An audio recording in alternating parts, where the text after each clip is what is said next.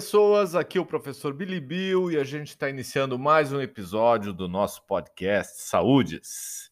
Esse para a gente falar sobre a história da saúde pública no Brasil, mas mais especificamente no Sistema Único de Saúde.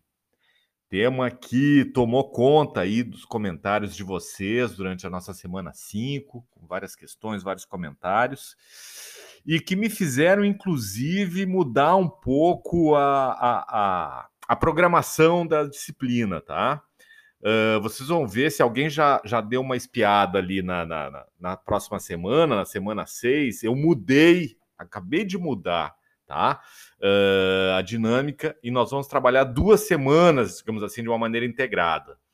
Uh, olhem lá que daí nós vamos ter a semana 6 e a semana 7. A semana, digamos assim, de certa maneira, a semana 6 para retomar uh, uh, de, os desdobramentos desse, desse episódio do podcast aqui, a partir das falas de vocês e tal, porque eu acho que eu vou deixar coisa para trás e que eu acho que é importante da gente retomar. Então, a gente vai seguir mais uma semana uh, tratando os comentários de vocês e as questões que surgirem a partir da escuta desse episódio do podcast, tá?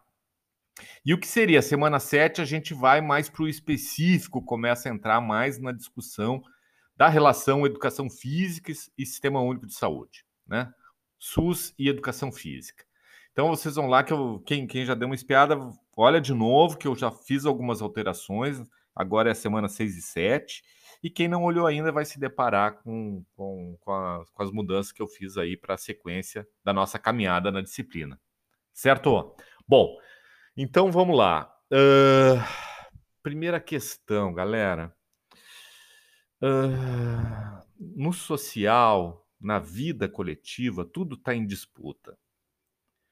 Tudo está em disputa, tudo está sendo puxado para um lado e para o outro, uh, grupos interessados em tal configuração uh, das políticas públicas, dos serviços a serem ofertados para a população, outros grupos interessados em outra perspectiva, em outro jeito de organizar.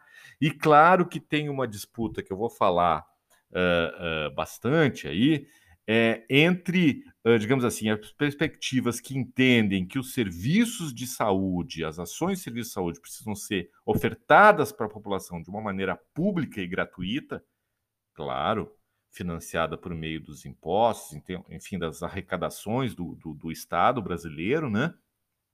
E aqueles que entendem que precisam ser privatizadas, que precisam ser uh, uh, colocadas à disposição da iniciativa privada, as ações e serviços de saúde. Então, esse é um grande pano de fundo, e isso, isso faz uh, que, com que diferentes aspectos da organização do Sistema Único de Saúde ocorram de uma maneira e de outra. Nesse contexto, defender a Constituição não é à toa que, bom, agora a gente está perto do dia 7 de setembro, parece que vai ter várias manifestações aí em torno uh, da organização do Estado brasileiro, né? Uh, diferentes mobilizações que querem mudanças radicais na Constituição Federal. A Constituição Federal, e o que está estabelecido lá, por exemplo, no que diz respeito à saúde, né? como um direito público, um direito social, gente, é quase como se fosse a última barreira, a última defesa do que foi estabelecido de uma maneira muito importante em 1988, lá no século passado. Olha, de uma maneira geral, a gente não conseguiu, enquanto, digamos assim, sociedade brasileira, produzir um texto mais interessante, mais importante do que a Constituição Federal que está lá, eu, eu, eu, eu risco dizer que é sagrado ainda, né? Por exemplo, no que diz respeito à saúde como um direito individual e coletivo. Mas a Constituição, eu, uma vez eu escutei um colega meu falar sobre desse jeito, eu achei muito interessante. É como ela, ela fosse um muro, digamos assim, um muro que separa um terreno do outro. Né? Um muro, na verdade, que separa o que pode e o que não pode, o que deve e o que não deve ocorrer. Se ninguém cuida do muro, né? E eu diria que a sociedade em geral, a população, nós, cada um, cada um que está aqui escutando esse episódio do podcast, eu mesmo, se a gente não defende o muro, que separa, né? O que pode, o que não pode, o que é direito, o que não é direito. Aquele muro fica lá, todo mundo pula. Uh, ele, ele, ele separa o nada de coisa nenhuma, né? Uh, e eu acho que essa questão que está colocada nesse momento histórico no país, não só em relação à saúde, mas também em relação à saúde. Então, todos os ataques que a Constituição Federal vem sofrendo, e, e volto a dizer, eu estou entre aqueles que eu acho que a gente não conseguiu ainda formular coisas mais uh, uh, bonitas, mais relevantes, mais ligadas a uma vida digna para a população brasileira do que está colocado na Constituição. De certa maneira, por mais paradoxal que seja, uma vez que a, a Constituição é a lei maior, né? defender a lei maior é ser revolucionário, de certa maneira. É uma coisa maluca, porque a lei maior representa, num certo sentido, o, o, o, a ordem das coisas, né? a ordem atual das coisas, uh, ou como deveria acontecer, as políticas públicas, as referências para a organização da sociedade brasileira, do campo da saúde. Né? Então é como se fosse aquilo que é mais sólido, e nesse sentido, revolucionar implica em, em reverter, implica em, em, em, mudar o que está aí colocado. É meio paradoxal o que eu estou falando, mas o que eu quero dizer é que, de certa maneira, defender a Constituição é ser revolucionário, principalmente no atual cenário aí das forças políticas uh, que estão uh, uh, na arena social brasileira. Nesse sentido, a questão da corrupção, e várias pessoas falaram, é, é Bom, sem dúvida é algo horrível, é algo que a gente precisa combater. Os órgãos de fiscalização, de controle, principalmente do, do, do, do recurso público, precisam atuar com, com autonomia, com força, né, com agilidade. Uh, isso é um fato. Um outro aspecto, galera, eu acho que desde o momento que a gente inventou andar juntos, né? O ser humano como, como, como um animal uh, uh, coletivo, né? Uh, da, da, das, da criação dos primeiros agrupamentos, das primeiras cidades, enfim, a questão do mal feito, né? De alguém querer levar uma vantagem individual, né? Uh, se desviando do interesse público, né? uh, alguém querendo tomar proveito do que não é seu, roubar, por exemplo, é uma face da existência humana, que por isso que precisa ter controle, precisa ter uh, uh, uma organização de fiscalização, mas assim, desde que o mundo é mundo, tem gente que rouba, tem gente que faz malfeitos, tem coletivos, e não raro se fazem, uh, são, ficam travestidos de defensores da moral e da ordem, né?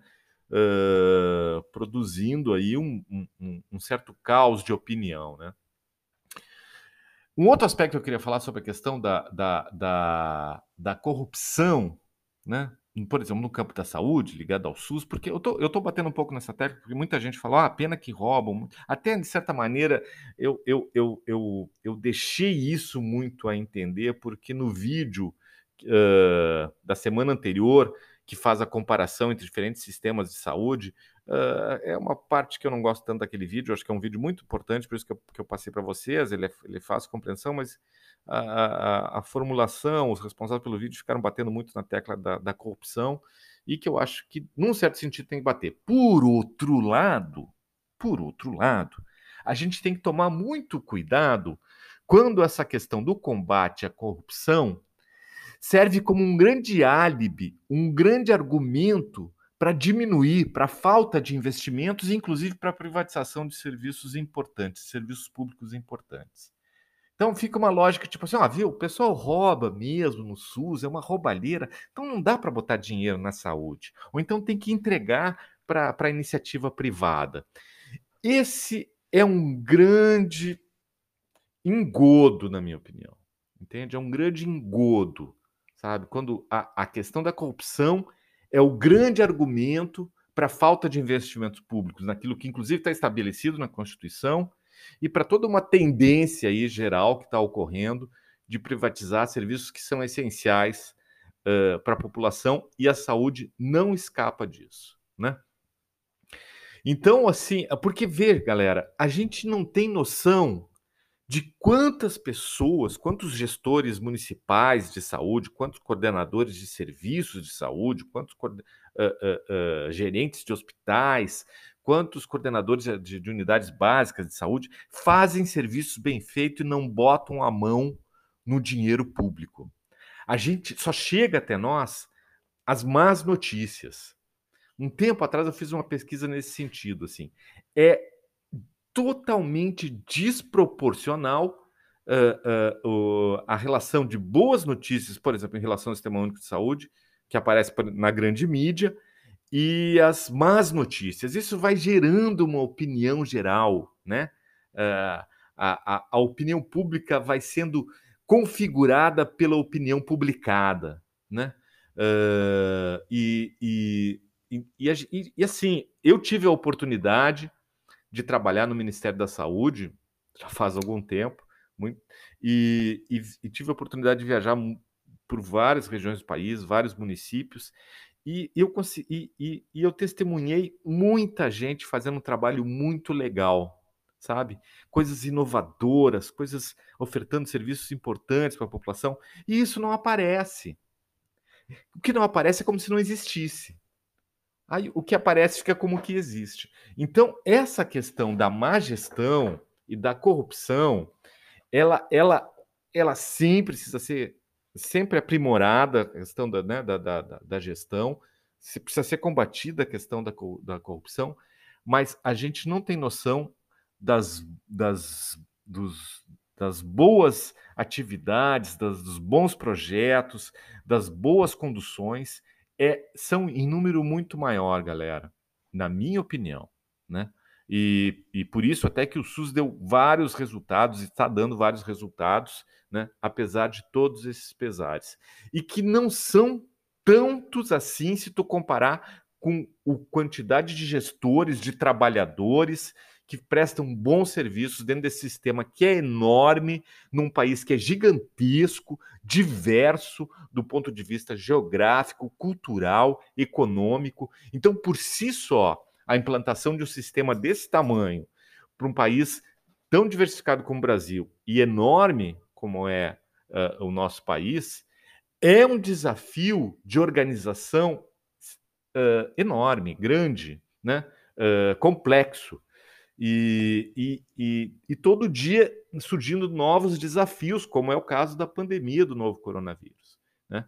E então, assim, vamos devagar com o Andor, que o santo é de barro, né? principalmente para não escorregar muito, não pegar muito o embalo, ah, principalmente nessa, nesse tipo de síntese. Ah, é muita roubalheira, então vamos, não vamos colocar recursos no sistema único de saúde e vamos privatizar o serviço de saúde. Isso acaba sendo uma narrativa né, uh, produzida e que vai de encontro ao interesse da população em geral, e nem se fala das, das, das, populações de baixa renda, da população negra, da população de periferia, que depende daí de uma maneira muito mais ampla do Sistema Único de Saúde. Várias pessoas comentaram: olha, a gente nem sabe, mas a gente usa o sistema, mesmo que não vai na assistência, né? Tem um plano de saúde ou paga um médico privado, mas assim, no sabonete que a gente usa, a água que a gente bebe, o ar que a gente respira, uh, uh, tudo isso tem o trabalho da vigilância sanitária, que é ligado ao sistema único de saúde, e, e vários outros tipos de ações que, ou seja, a gente nasceu, ou, ou, ou melhor, a gente está pisando território brasileiro, a gente está sendo atendido de certa maneira pelo sistema único de saúde, mesmo não tendo um episódio de doença. Né? Alguém comentou também, sim, tem isso. Quando eu falei da complexidade de organização do sistema, nos municípios de pequeno porte, de certa maneira, o sistema funciona melhor, né? Uh, é, é, tem menor complexidade e os gestores de, de municípios pequenos eles conseguem organizar os serviços de um jeito que dá uma resposta mais resolutiva para a população. Os grandes centros são muito desafiadores para a gestão do sistema de saúde. Sem contar que, não raro, em pequenos municípios, todo mundo se conhece, o, o técnico de enfermagem, a enfermeira, o médico é vizinho do seu fulano, da dona Beltrana. Então, tem uma relação de solidariedade né, uh, entre profissionais e população que, que às vezes é mais difícil no grande centro, muito mais marcado pela cultura individualista, né? Que, que, que inviabiliza né, relações mais solidárias. Uh, uma vez eu escutei, o, e também tem um texto que ele vai falar isso, o Gastão Wagner de Souza Campos, é um, é um dos grandes pensadores do Sistema Único de Saúde, um médico paulista, professor da Unicamp, tá? E ele fala, falou o seguinte: a, o cimento do SUS é a solidariedade. Faltou solidariedade, a casa pode cair. E, e daí a questão de ser solidário com o outro, né? Ser solidário com, com enfim, uh, uh, com outros coletivos, com a população que tem maiores uh, necessidades da presença das políticas públicas, é uma referência de organização do sistema, não é um dos princípios, mas talvez se a gente, talvez ele, ele, ele seja algo que transpassa os diferentes princípios do SUS, né? Uh, bom, indo para algumas questões, o, o, o Gabriel, o, tem vários Gabriel, mas um do Gabriel perguntou como é que seria uh, a oferta de saúde se fosse controlada principalmente pelas redes privadas, né? Uh, como é que ia impactar a economia das, das famílias, né? considerando a realidade brasileira, como esse modelo funcionaria aqui no Brasil? Eu, eu, eu diria, um impulso que me veio, né? Se, se, funcionaria aqui no Brasil um modelo, né? Onde a saúde é totalmente privatizada, eu digo sim, funcionaria para matar mais gente ainda, né? Funcionaria para deixar ainda mais gente uh, uh, que teriam mortes evitáveis uh, vítimas dessa circunstância, né? Eu não vi nada ainda para substituir, para deixar mais clara essa questão onde, onde o sistema de saúde é, é, é é privado de uma maneira geral do que o filme Psycho SOS Saúde do Michael Moore. É um documentário de 2007, concorreu ao Oscar. Ele está disponível no YouTube e ele é fantástico para a gente sacar a diferença entre um país que se propõe a ter um, um, um sistema público de saúde e, no caso, o sistema de saúde americano, que é, que é um sistema privado de uma maneira geral. Tem alguns pacotes de atendimento para a população de baixa renda ou população idosa, mas muita gente fica fora de uma cobertura integral, como é o caso do sistema de saúde brasileiro. É Psycho SOS Saúde, S-I-C-K-O, Psycho SOS Saúde, Michael Moore, está disponível no YouTube. É imperdível, galera, é imperdível. Uh, bom, o, o, Gabriel Tossi fez três perguntas assim, né? Uh, ele perguntou uh, qual a diferença do nosso sistema de saúde para outros países. Eu acho que, de certa maneira, Gabriel, principalmente algumas questões mais de financiamento e tal, foram colocadas na, naquele vídeo da semana passada. Talvez tu puder especificar mais alguma questão, mas eu entendi que isso já foi. A gente já trabalhou um pouquinho semana passada. De repente, tu, tu, tu coloca a questão de outra maneira, que, que pode ser que eu consiga desenvolveu ou pesquisa alguma coisa aí para tentar te responder, tá? Uh... A outra questão que ele coloca é que, historicamente, qual foi a diferença, pensando no impacto social da criação do SUS em 1988, se quiser fazer uma linha do tempo. Bom, a, a, a Caroline, ali na turma de base, na sequência, ela respondeu vários, várias questões né, que, foram, que foram modificadas na realidade sanitária no Brasil a partir da implantação do SUS com a Constituição de 1988, né? O nosso a mortalidade infantil, infantil reduziu drasticamente, drasticamente, principalmente a partir da implantação do, do, do, da estratégia de saúde da família, que, diga de passagem, está em disputa, está em xeque, tá, e está. Uh, depois eu vou falar um pouquinho sobre isso também, está sendo diminuída consideravelmente, por exemplo, depois eu vou voltar nós tivemos do governo Marquesan para cá o fechamento de vários postos de saúde na cidade de Porto Alegre, ou seja, pessoas que tinham uma unidade de saúde perto dessa casa não tem mais. Eu acompanho muito isso ali na região da Grande Cruzeiro.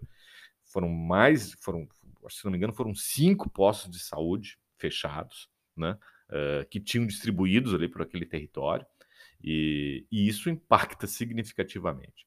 Uh, mas a gente teve ganhos aí e ganhos que agora também estão sendo combatidos, né?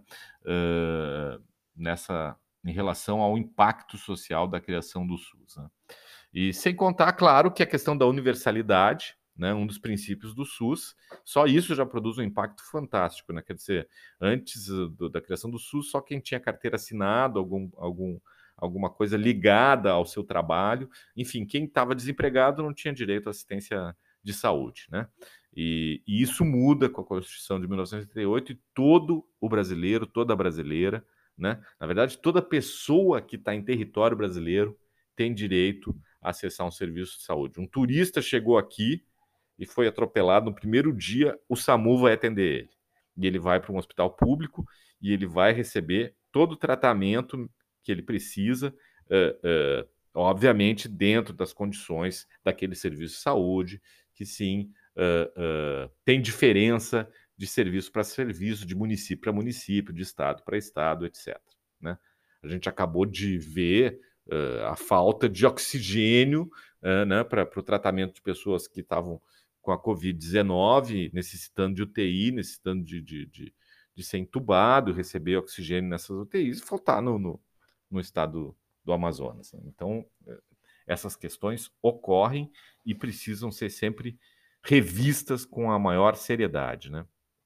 E outra questão que ele colocou é sobre o, o, a questão do impacto do teto de gastos. Né? Eu vou passar aqui na, na, eh, na no fórum da semana 6, uma matéria que eu, que eu puxei sobre isso, sem dúvida teve, né? Uh, ainda está tendo, apesar de, de essa matéria vai falar sobre isso, a questão da, da, da PEC, né, que estabeleceu um teste de gastos para o serviço público, inclusive de saúde, ela foi totalmente revista no cenário da pandemia, né, e no chamado orçamento de guerra, que foi, enfim, o teto foi possível de ser ultrapassado em função dessa, dessa situação totalmente atípica aí, que o Estado brasileiro, que a população brasileira, que o governo brasileiro está enfrentando. Então dá para dizer que nos últimos, praticamente nos últimos 10 anos, uh, ótimo, desculpa, nos últimos dois anos, a lei de teto de gasto ela não surtiu efeito na saúde porque teve que ser rompido esse teto.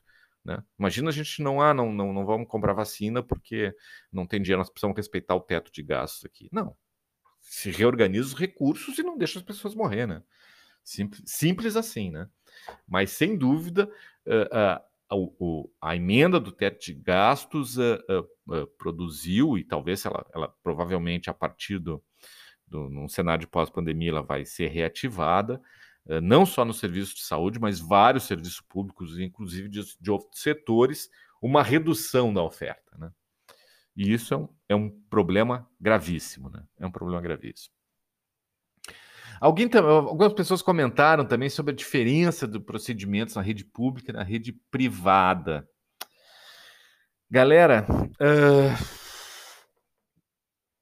assim, uh, talvez não tenha tanto, hein? Talvez não tenha tanto. Uh, tem um fenômeno que ocorre. Uh, vamos, deixa eu pegar aqui. Aqui em Porto Alegre, quando a gente pensa a, a, a, atenção hospitalar, tá? Os hospitais. Tem alguns hospitais em Porto Alegre que, que se chamam que são dupla porta de entrada. São dupla porta.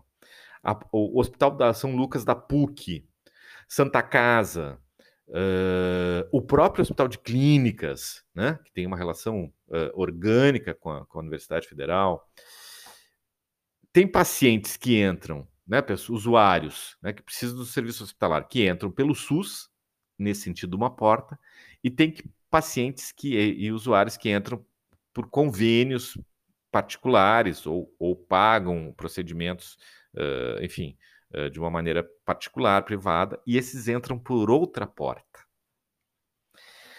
Mas uh, nós estamos falando, e, e, essa outra porta, não rara, é uma porta que, que de vidro, aquelas automática, né? quando a, a porta dos do, do serviços privados do mesmo hospital deve ter um carpete, tem um piso legal, deve ter uma TV bacana na sala de espera, poltronas confortáveis, ar-condicionado. Se ele precisar de um leito, provavelmente vai para um leito privado, né, que tem algumas regalias. A gente está falando da hotelaria. Isso é um fenômeno muito comum no país, muito estudado. Então, como se no, no, mesmo hospital tivesse dois tipos de tratamento, tratamento no sentido de acolhimento, né? Uh, e de ambiência, né? E também é chamado de hotelaria. E, e, e, e os, os, recursos e a ambiência né, da porta de entrada ou do acesso do SUS são bem mais espartanos, são bem mais simples, são, são, são, são, são, são menos acolhedores, menos confortáveis. Né? Mas, de uma maneira geral, as, uma pessoa que entrou por uma porta outra pessoa que entrou pela outra vão ser atendidos pelo mesmo médico, uh, vão ser, se tiver que fazer alguma intervenção cirúrgica, vão usar a mesma uh, sala de cirurgia, né? provavelmente vai ser o mesmo anestesista. O que eu quero dizer é que a, a, a oferta, o procedimento técnico, não raro, é o mesmo, né? Mas uh, a, todo o acolhimento, todo o processo de cuidado e, e levando em consideração, às vezes, inclusive, a abordagem, o tratamento humano da relação profissional de saúde e usuário do serviço, tem uma qualidade no processo, no percurso né, da porta de entrada do setor privado, e tem uma outra qualidade no percurso de entrada uh, do Sistema Único de Saúde. Isso, isso é um problema. E isso fala da, da, da, da nossa sociedade, do quanto uh, a questão econômica é uma questão que uh, define muito a, a, a, qualidade dos serviços, né? A qualidade dos serviços. bom, isso é um aspecto. O, o, um, outro aspecto é que para um serviço entrar para o rol de procedimentos do Sistema Único de Saúde, para uma ação, para um procedimento, né? o uso de determinada medicação, uh, o uso de determinada pró, uh, prótese, órtese, uh, ele precisa passar por um controle rigoroso de qualidade da, da, da Anvisa, não, não raro, algo experimental não está dentro do Sistema Único de Saúde. As vacinas agora, e, e, teve toda a discussão quando que a vacina vai liberar, não sei se a, a Anvisa vai liberar e tal, uh, para tal vacina ser, ser, ser utilizada e tal. E de fato, precisa um controle rigoroso dos procedimentos de saúde, às vezes eles são um pouco morosos, mas precisa sim um, um, um, um procedimento rigoroso da, da eficácia, da efetividade, para entrar para o rol de, de, de, de insumos, de procedimentos que são financiados pelo Sistema Único de Saúde. A iniciativa privada tem mais flexibilidade em relação a isso. Surge algo lá no, sei lá, nos Estados Unidos, onde, ah, eu tenho aqui se tu pagar tanto. E, inclusive, tem um mercado de ofertas de procedimentos de saúde, um mercado muito, muito uh, uh, sofisticado e muito encantador. Né? Não, se tu usar, fizer o procedimento nesse hospital, nesse serviço, tu tem. Agora a gente usa esse outro equipamento, usa essa outra. Enfim, tem, tem, tem um. Nunca vamos esquecer que a economia, a saúde, enquanto um setor econômico, ele é muito forte, muito intenso. Muito dinheiro circula na saúde e precisa, né? E precisa né? circular, porque são procedimentos, principalmente quando a gente está falando na média, na alta complexidade, procedimentos caros, procedimentos uh, que, que, que exigem investimento financeiro. Então, assim, tu tem um, um, um, um leque de ofertas, um, mercado de ofertas nos serviços privados de saúde que tu não tem necessariamente esse mercado de ofertas chega a ser assim um, exagero. Eu, e aqui eu vou me permitir trazer um exemplo uh, uh, de algo, enfim, particular que aconteceu com, comigo. Meu pai, quando foi internado, enfim, ele tem plano de saúde, está no, Deus, no Mãe de Deus. E a situação que ele estava era uma situação que, que precisava ter critérios assim muito. Uh, muito do ponto de vista do cuidado e do cuida e da dignidade do cuidado para não assim não furar todo todo cara, não furar toda aquela pessoa idosa, fazer vários exames, que agora quem sabe fazer mais esse exame para poder ver aquilo, vou fazer mais E ele estava sendo revirado no avesso lá no hospital Porque tudo, tudo é cobrado, entende? Do plano de saúde dele. Tudo é cobrado. Quanto mais consumir procedimentos, mais serviços, mais é cobrado. E claro que a família fica assim, ai, eh, alguém, um médico chega lá e diz, olha, precisa fazer isso, se fizer isso também é bom para ver, né, ver, ver, a taxa disso no, sangue, taxa daquilo. E eu furando ele. Ah, meu Deus, estourou aqui o tempo da gravação. Eu fiquei falando um monte de outras coisas, estourou o tempo, galera. Bom, a gente vai retomar semana que vem, tá? Todas as coisas que eu falei aqui sem estar gravando, eu tô, eu tá, estão anotadas e eu vou retomar uh, na outra semana com vocês. Mas é isso, gente. Essa história aí que eu compartilhei do meu pai para dizer que o número de procedimentos, inclusive alguns qualificados, não necessariamente são sinônimos de um cuidado humanizado e de um cuidado digno e de um cuidado interessado no bem-estar uh, do ser humano, por mais paradoxal que isso possa parecer. Vamos em frente. Sigam se cuidando. Quero ver aí o que, que surge a partir desse podcast e outras questões que vocês trouxerem. Um abraço para todas, para todos e para todos e tchau!